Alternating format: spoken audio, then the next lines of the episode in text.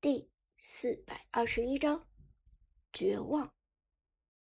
汤老板跑了，像个逃窜的老鼠一样，打开房门，落荒而逃。Jack 似乎觉得自己是汤老板的帮凶，更何况将苏哲祸害成这样，也是他没有脸面对的事情。于是，在汤老板离开的瞬间，Jack 也从大门逃走了。于是。房间里又重新剩下苏哲与自己的队友，以及一个不知所措的杜鹃。苏哲还是要走，他的心情很乱。五十万，苏哲绝不可能拿出这笔钱来。苏哲的家庭原本就不富裕，爷爷八万块的手术费就已经让他的家庭无计可施了。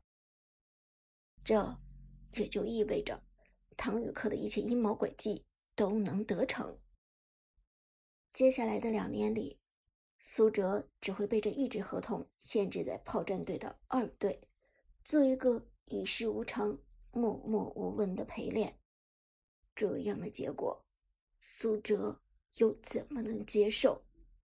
更何况，苏哲在这个游戏的世界里是个天纵之才呀！走到门口，苏哲迈步踏入走廊中，无边的昏暗。队长，背后旺财叫住了苏哲，却又不知道该说什么。黄山想了想，皱眉道：“队长，情况可能没那么糟糕，五十万而已，怎么可能还有别的办法？”阿飞。也点头道：“队长，我们大家都会给你想办法的，不会让汤宇科那王八蛋得逞的。”杜鹃则颤抖的说道：“苏哲，你别慌，也别怕，我会给你想办法。我去问问别的俱乐部有没有人愿意给你出这笔违约金。你现在的名气这么响亮，肯给你出钱的战队一定很多，五十万的违约金不是不可能。”还是有机会的。不过，杜鹃虽然这么说，自己心里却也没谱。涉及到俱乐部的话，那么其中的斡旋、调停，肯定需要很长一段时间。另外，俱乐部之间的交易就变成了队员的转会，而转会又需要新老俱乐部双方高层的认可。以汤老板和苏哲现在的关系，是肯定不会让苏哲正常转会的。其他俱乐部支付违约金的话，就相当于是直接将这笔钱送给苏哲，但双方没有任何法律约束。苏哲拿了这笔钱之后，完全可以过河拆桥，再也不理会付款的俱乐部。虽然苏哲绝不会做出这种败坏人品的事情，但任何俱乐部。都不愿意承担这样的风险，毕竟谁和苏哲都不熟，没有人了解苏哲的品行。因此，杜鹃给出的提议看似合理，实际上只是一句安慰罢了。想要长期困住苏哲，汤老板的确没有这个本事，但困住苏哲半年左右的时间。还是没什么问题的。而一名优秀的职业选手在事业的上升期，忽然被困住了半年，这样的挫折已经足够令人沮丧了。苏哲也明白自己的处境，没有回过头让大家看到他绝望的表情，他宁愿给大家一个背影，也好过自己懊恼的脸。谢谢大家，我会解决这件事情的。”苏哲低声说道，同时快步走出了训练室。他现在需要一个人静一静，而不是与大家七嘴八舌的商量对策。下了楼，走到对面马路上，寒冷的夜风吹着，苏哲只觉得浑身发抖。快过年了。帝都的街道上，无论是行人还是车辆都少了很多。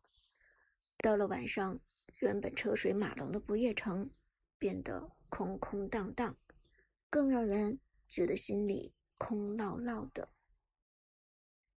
苏哲沿着马路蹲了下来，眯着眼睛看着远处的夜景。自己的前途、未来，这些事情，苏哲都没有心情去想了。不知道怎么回事，他的脑海里开始不停的回荡起进入游戏之后《盛世长安》主题的背景音乐，一遍又一遍，单曲循环。那种悲凉、沧桑，同时还掺杂着。金戈铁马的声音，似乎很符合现在的情景。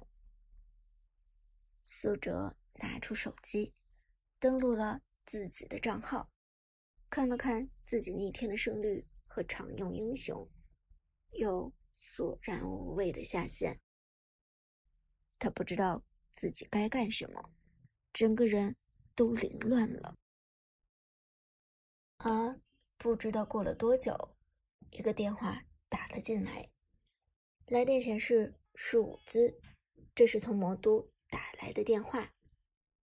苏哲深吸一口气，还是选择了接听。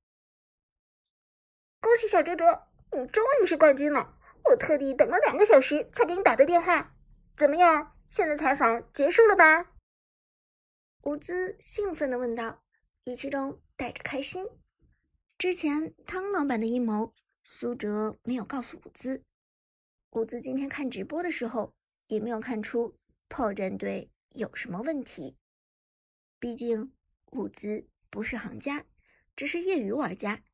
同时，炮战队的几个演员演的又的确到位，没有露出破绽。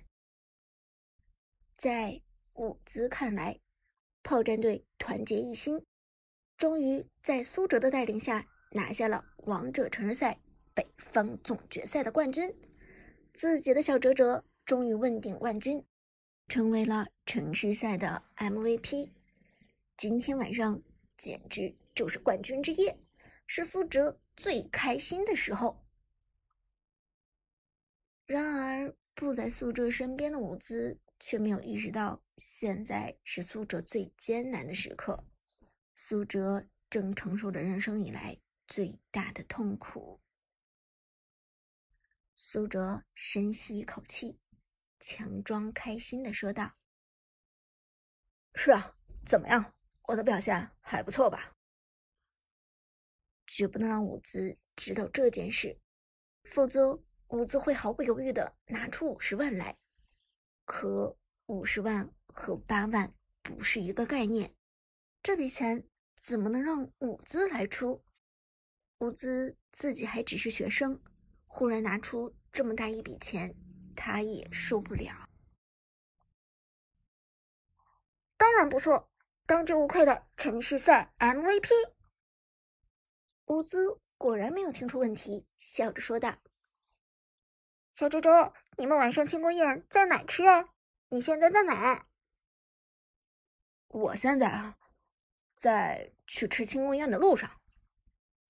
苏哲笑着说，但这笑容却无比苦涩。对了，一会儿我把奖杯的照片发给你吧。好啊，好啊！乌兹开心不已。对了，第二场黄山怎么把 Jack 给换下去了？我看 Jack 第一场的吕布用的也挺不错啊，最后一波双杀直接奠定了比赛的胜利。伍兹果然没有意识到 Jack 是个演员，好奇的问道。苏哲苦笑一声，只能解释道：“，这个，因为 Jack 拉肚子了。”哦，原来如此。伍兹这才恍然大悟，又闲聊了几句，苏哲就主动结束了对话。不能聊得太多，否则会露出破绽。而伍兹的电话挂断几分钟，又一个魔都的电话打了进来。这次是韩小军的电话。这位专业人士显然看出了端倪。喂，韩教练。苏哲低声道：“自从上次 Dream 战队失利之后，两个人还没有好好的交谈过。”而韩小军没有兜圈子，开门见山的说道：“苏哲，怎么回事？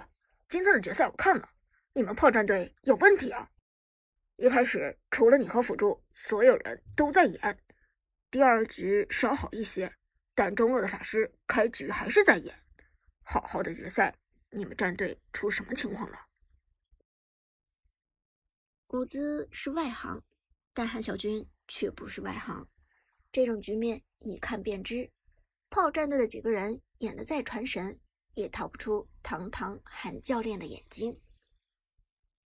苏哲苦笑一声，知道自己无法隐瞒韩小军，他低声无奈道：“韩教练，我其实早该给你打个电话的，但追梦战队的那场比赛结束之后。”我觉得你的心情可能不太好，就没有去打扰你。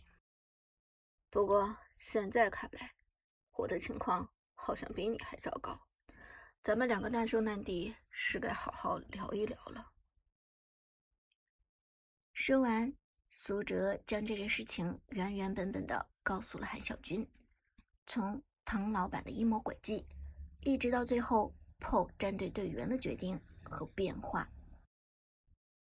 说到最后，内容自然到了唐老板针对自己利用合同中的违约金将自己扣在炮战队的事情。听到这里，韩小军义愤填膺，沉声说道：“这姓汤的也太不要脸了吧！做的什么狗屁事情？不过五十万，你们炮战队的违约金也太高了吧？”